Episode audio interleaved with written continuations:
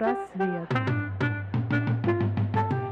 Всем привет, это подкаст «Психпросвет» о психике, бессознательном и современной психологии от экспертов своей области. А вести этот подкаст будем мы, Ирина Шибаева, врач, психолог, психоаналитик с 12-летним опытом, руководитель и основатель Центра «Потенциал». И Сергей Васин, психолог, филолог и специалист по речи. В подкасте мы найдем ответы на вопросы «Кто мы?», «Почему страдаем?», «Что такое психика?» и существует ли оно, пресловутое психологическое здоровье. Ну что, друзья, мы наконец добрались до второго сезона нашего подкаста «Психпросвет», и он у нас немного изменится. Мы всегда будем приглашать новых гостей, замечательных специалистов. И сегодня у нас в гостях профессионал своего дела, врач, кардиолог, кандидат медицинских наук, преподаватель, доцент кафедры факультетской терапии, эндокринологии и аллергологии Уральского государственного медицинского университета Шимкевич Антон Михайлович. Добрый день. Сегодня мы поговорим о том, почему болит сердце, когда оно болит и вообще как взаимосвязана психология и болезни сердца. Хотелось бы порасспрашивать нашего гостя о том вообще, как он пришел в профессию, например, да, хотя бы несколько слов о том, почему именно кардиология. Мне кажется, это такая интересная специальность и такая необычная и узкая. Я, наверное, немножечко по-другому скажу. Действительно, она не узкая, она, наверное, более широкая, потому Ага. что проблема, она серьезная, да, и мы понимаем, что от сердечно-сосудистых заболеваний в России погибает больше 50% населения, и поэтому, конечно же, мой выбор был, он, наверное, связан с собственными страхами, потому что имелись ранние сердечно-сосудистые заболевания у родственников, хотелось что-то изменить в жизни своих родных, близких, и, конечно же, это было самым главным тем стимулом, которым послужил поводом, чтобы выбрать эту специальность. Благородная такая прям миссия, отлично.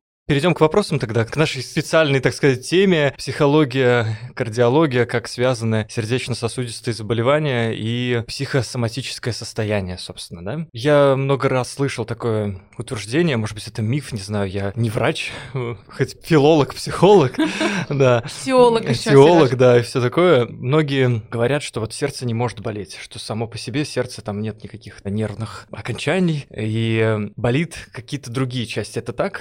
Или это миф такой? Это не совсем миф, в действительности есть в этом доля правды. Дело в том, что в сердце нет чисто болевых рецепторов, но есть рецепторы, которые реагируют на количество кислорода, на количество питательных веществ, на накопление той же самой мочевой кислоты, если сердце перерабатывает после каких-то нагрузок и прочее. И, конечно же, учитывая то, что в сердце нет прямых болевых ощущений, да, боль при заболеваниях сердца, она в различных местах может быть. Это может быть и левая половина грудной клетки, да, это может быть область загрудинная, это может быть радиация в руку отдавать, под лопатку отдавать. Это немножечко затрудняет диагностику, и очень часто сердце может болеть вплоть до головокружения. То есть появляется головокружение, а причиной является боли в сердце. Поэтому, конечно же, надо разбирать. И здесь самое главное – связь с физической нагрузкой. Если появляется боль и физическая нагрузка, или появляются какие-то ощущения, и физическая нагрузка, да, связана, конечно же, мы понимаем, что вот эта связь сердца и мотора, она, наверное, в действительности самая близкая для человека, и мы понимаем, что тот же самый автомобиль на низких оборотах может ехать нормально, если двигатель нарушен, на высоких оборотах случаются какие-то проблемы. То же самое с человеческим сердцем, то есть если при нагрузке появляется дискомфорт, неприятные ощущения, это обязательный повод для того, чтобы обратиться к кардиологу. И это действительно может быть боль в сердце, да, причем она будет передана не конкретными болевыми рецепторами в сердце, а пониманием того, насколько вот этот тяжелый патологический процесс существует там, как он передал эту информацию в головной мозг и какое решение головной мозг дал, куда эту боль именно будет отправлена, да, где будет болеть для того, чтобы человек, ну, каким-то образом понял. Конечно, это чаще всего область сердца. Это Мгм. чаще всего типичная боль, это за грудиной, когда посередине грудной клетки жгучие, режущие боли, это, конечно, тяжелые признаки, но при этом не надо забывать и про другие боли.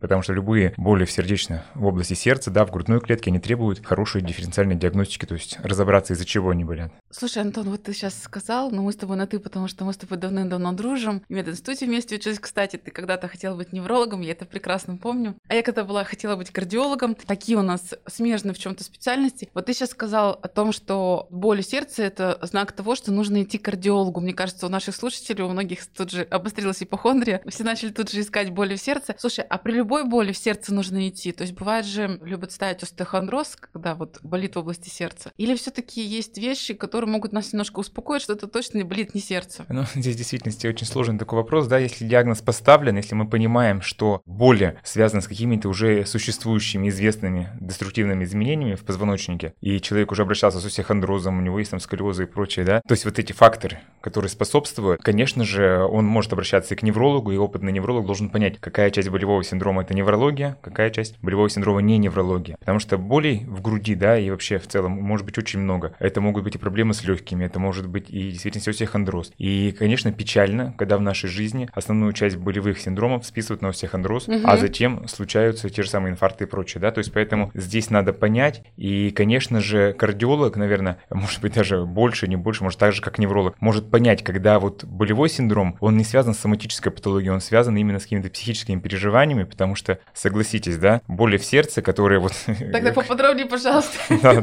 То есть те боли в сердце, с которыми люди приходят к вам, в частности, да, как психологам, это боли, которые бывают на фоне каких-то эмоциональных переживаний. Да. И очень часто нам приходят рассказывать, вот были эпизоды серьезных эмоциональных переживаний, да, каких-то стрессов, каких-то нерешенных ситуаций, и на фоне этого появились боли в области сердца, да, и, конечно же, людей это все напрягает, и я считаю, что здесь действительно консенсус должен быть. Я никогда не могу сказать с точкой, что эти боли от остеохондроза или боли от сердца, потому что мы должны получить визуализацию какую-то, то есть мы должны увидеть, в каком состоянии сосуды элементарно, в каком состоянии холестерин. И поэтому вот понимая такую распространенность ресурсных заболеваний, которые есть в России большая, никому неплохо прийти проверить свой холестерин, проверить сосуды, да, и убедившись в том, что они хорошие, в принципе, наверное, в случае нерешенности этой проблемы пойти к психологу. психологу.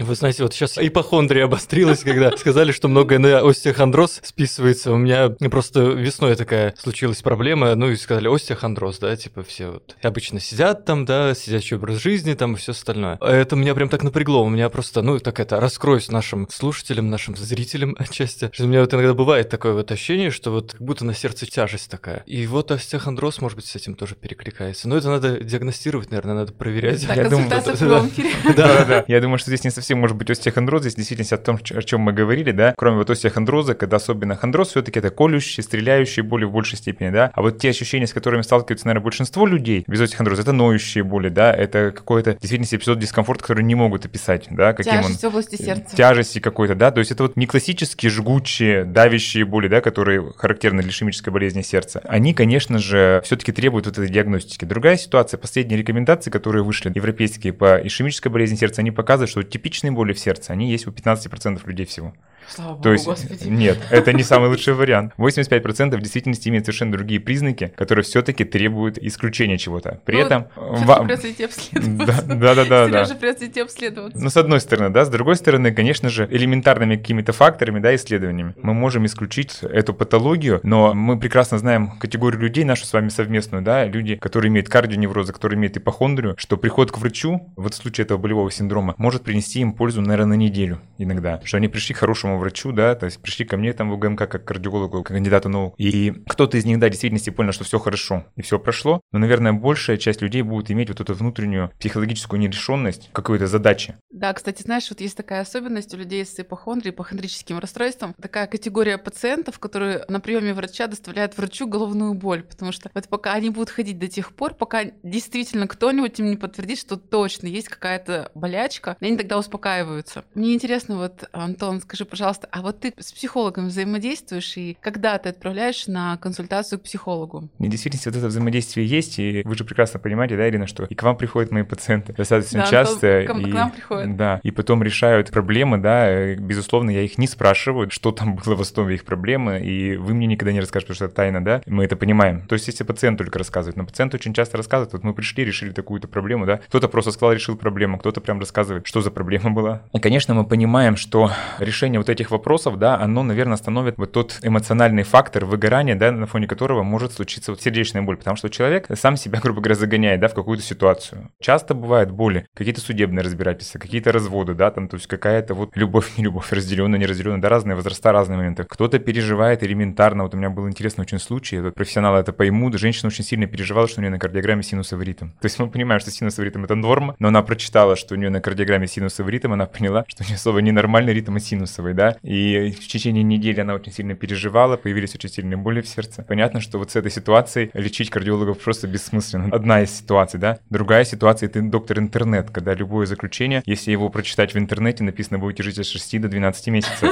Вот. И очень часто люди приходят, говорят, мы не знали, кого выбрать. Я чуть-чуть похвастаюсь, у меня написано в одном из отзывов, что Антон Михайлович хороший кардиолог и еще и психотерапевт чуть-чуть. Я вчера прочитала да, твои отзывы. Да, и они как бы приходят рассказывать, да, вот эту ситуацию. И была у меня один раз пациентка, она говорит, мы прочитали заключение неврологическое. Атрофия головного мозга первой степени, вот это начальная, да, и они ввели это все в интернет и написали, что жить 6 месяцев. Они в течение месяца вместе с дочерью ревели-ревели, да, что все, заполнили, да, на этом фоне тоже появились боли в сердце. Соответственно, она приходит ко мне, да, мы смотрим патологии, ну, не находим, в принципе, никакой, да, она успокаивается. И, конечно же, я понимаю, что все равно груз, вот этот нерешенный проблем, да, он остается. Ты ухахатываешь, потому что вот эта вот проблема с атрофиями головного мозга, потому что в интернете действительно и психологически люди приходят на консультацию к психологу, услышат, не дай бог, там, скажешь какой-нибудь термин, стараемся его не использовать, тут же полезут в интернет, найдут такое, что, в общем, действительно, может быть, жить не осталось, но к психбольницу уже точно готовятся. Поэтому я так, это очень смешная ситуация.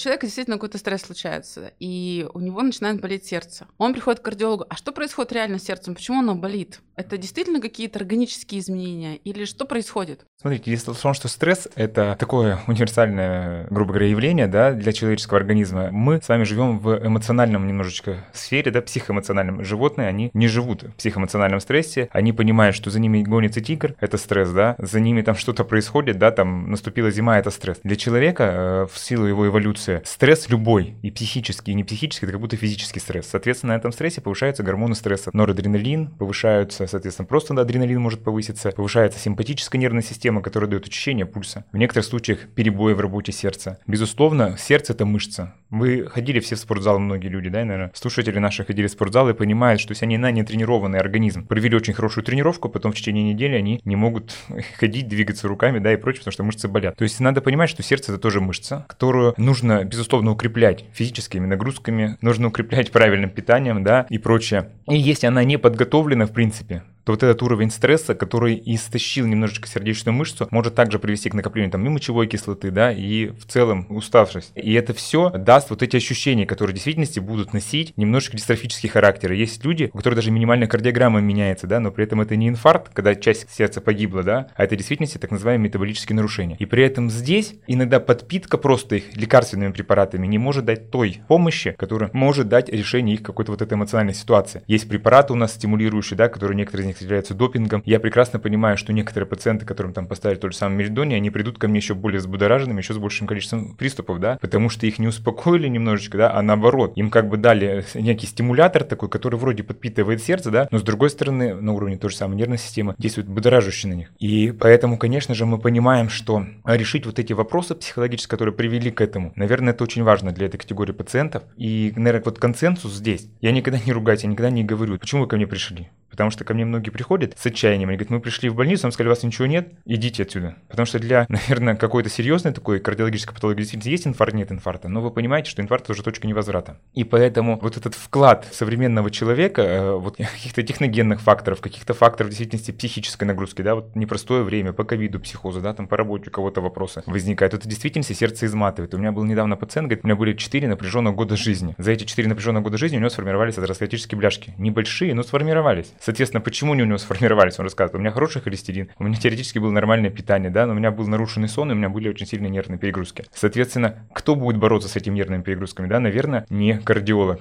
Наверное, вы можете в какой-то степени рассказать этому человеку, да, как правильно выстроить день, что поставить в приоритет, наверное, да, и понять, зачем он вообще эти нагрузки себе дает. Потому что, наверное, половина из них просто ему не нужны. То есть вот я для этого отправляю в том числе психологу, да, потому что понимая, что человек вот загнал себя, грубо говоря, в какие-то рамки, и здесь мы, безусловно, лечим свою патологию, да, и чтобы это все не прогрессировало. В действительности помощь психолога и решение вот его взвинченного человека, да, потому что по нему видно, вот он пришел, да, он весь в каком-то нервном напряжении, и он уже попробовал многие успокоительные сложные препараты и прочее, да, но не получил того эффекта, который ему, может быть, надо для того, чтобы он какие-то факторы, может, в действительности мог решить чисто психологически внутри себя. Вы, наверное, сразу, когда приходят люди, говорят, у меня болит сердце. Первый вопрос, а где болит? Где это сердце? И сразу же можно определить, сердце ли болит. Нет, здесь действительно очень интересный вопрос. Здесь врачи делятся на две группы. Одни говорят, мы вам никогда не скажем, где сердце, да, чтобы оно вас не заболело. Ну, по факту, да. Потому что нельзя рассказывать, где сердце. Да-да-да. Поэтому мы, конечно, спрашиваем, где все внимательно записываем, да. Поэтому пациенту никогда не рассказываю, где оно должно болеть, в принципе, да, чтобы оно точно там не заболело. Но иногда говорю, то есть объясняю пациенту, вы видите, у вас есть боль, она у вас не связана с физической нагрузкой. Конечно, если у человека есть боль, она связана с физической нагрузкой, мы э, сразу же значит, приступаем к быстрым методам диагностики, да, то есть мы можем посмотреть коронарные сосуды, это и компьютерная томография коронарных сосудов, да. Если совершенно типичная клиника, есть много факторов риска, это коронарангиография. То есть, конечно, мы больше всего опасаемся ишемической болезни сердца. В случае сердечно-болевого синдрома, если сосуды закрыты частично, да, и есть риск того, что там случится тромбоз и разовьется инфаркт миокарда, который в дальнейшем приведет к инвалидизации. То есть, поэтому, конечно же, вот этот фактор, он опасен, но я вас хочу успокоить, конечно, кардиологу, особенно в частный центр, приходит большинство пациентов тех, у кого еще можно повернуть все на начальном уровне. Когда это не абсолютно запущенное состояние, да, а когда в действительности вот человеку надо изменить что-то в питании, что-то в физической культуре, да, где-то в каких-то эмоциональных и психических состояниях. Снова же расставить, наверное, приоритет, потому что для многих людей непонятно, какие приоритеты, да, чем заниматься, работой заниматься, семьей заниматься, да, кучей проблем, бизнесом заниматься, да, и человек, так как у него, наверное, этого нету, должен иметь вот эту консультацию специалиста, который знает, ну, кучу проблем, да, и что, понимаете, потому что пациент, он считает, что у него одного такая проблема, понимаете, да, что у него одного сердце болит, что у него одного какие-то психические проблемы, да, а вы понимаете, что этот пациент может по сравнению с кучей других пациентов, это не самый худший вариант, да, и вы внушаете ему надежду и подсказываете, как вообще изменить эту жизнь, и, конечно же, вот те отзывы обратные пациентов, да, которые ко мне приходили вот с этими болями, мы не могли вылечить, и которые пришли к вам в центр, да, в частности, Ирина, я знаю, потому что много таких случаев, и в действительности они уже встают к кардиологу на осмотр именно планово, потому что вот моя задача, я всегда с пациентами говорю, мы с вами подбираем терапию, такую, и мы с вами так наблюдаем, чтобы вот у вас бляшки не нарастали, холестерин был в норме, да, давление было в норме. Все, это самое главное, это мои любимые пациенты, которые приходят ко мне раз в год и говорят, что у меня отличный холестерин, у меня хорошее давление, да, не жалуются мне на свой психический статус, в принципе, да. Жалуются, соответственно, я скажу, если у вас есть какие-то вот эти вопросы, да, у вас за год были вот какие-то серьезные переживания и прочее, не надо это откладывать в долгий ящик. Лучше обратиться к специалистам и решить эту проблему. Ты знаешь, вот я тебя слушаю и понимаю, что вообще-то хороший врач, он действительно такой еще психотерапевт, который умеет говорить, рассказывать, успокаивать, поддерживать, такой, как мы говорим, холдинг обеспечивать. А вот если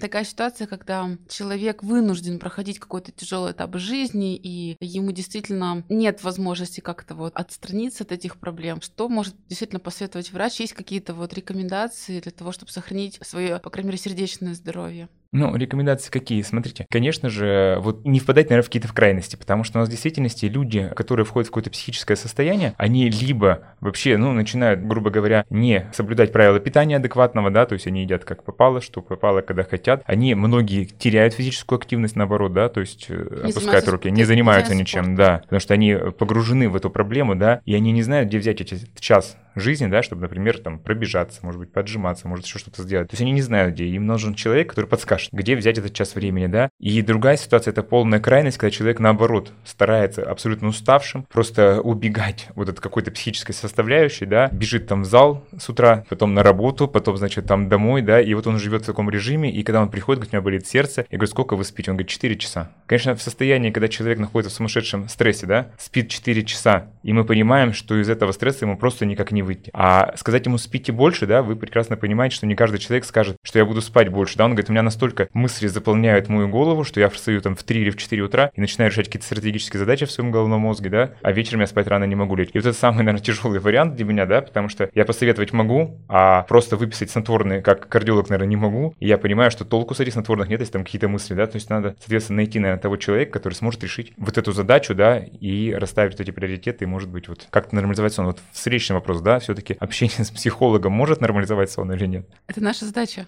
Все, я так слушаю, мне кажется, вот все вот все проблемы от излишнего ума, знаний, вот этой информации, все это стресс создает. Вот какой-нибудь огородик завести, физическим трудом заниматься и ни о чем не думать, вот и дольше проживешь, наверное. Ну там будет остеохондроз, да, потому что остеохондроз все-таки это не больное сердце. Я не знаю, что это. Если выбирать.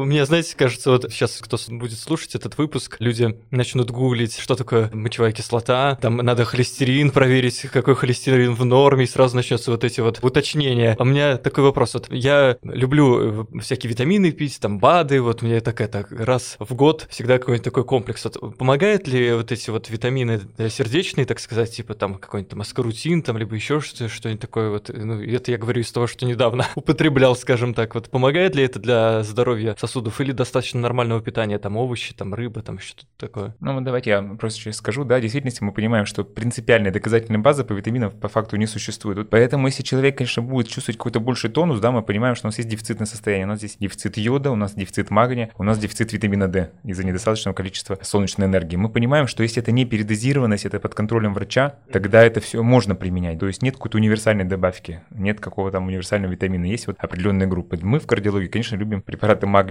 достаточно любим, да, потому что и неврологии любит, и это какой-то успокаивающий эффект, да, немножечко, и, наверное, такой черный кардинал, серый кардинал, вернее, в обмене электролитами в сердечной мышце, да, то есть антиритмический какой-то небольшой эффект есть и прочее. В целом, э, позитивно тоже мы относимся вот к витамину D, который есть, да, не злоупотреблять, потому что витамин D и сердце это вопрос нерешенный до конца. Дело в том, что витамин D способствует усвоению кальция, и мы понимаем, что витамин D может в принципе в больших дозах способствовать тому, что он будет переводить этот кальций в том числе и в атеросклеротические бляшки, и сосуды могут в дальнейшем стать более жесткие. Поэтому тут Ничего это... себе. То есть мы тут все витамин D рекомендуем, потому что его недостаток у всех, кто живет на Урале. А оказывается, его нельзя передозировать. Его нельзя передозировать раз, поэтому надо всегда следить за уровнем все-таки витамина D. Это тоже, ну, важный момент. Потому Летом что мы... лучше его не употреблять, да? наверное? Мы не можем этого сказать, А. потому что в действительности у нас вот в норму практически люди, ну, попадают, да, которые употребляют достаточное количество этого витамина. Просто вот я думаю, что мы не будем очень долго на этом останавливаться. Мы с вами с витамином D попали в какую ситуацию? Сто лет никто ничего не пил на Урале, да, и тут в эпоху ковида все начали пить огромные дозы, да,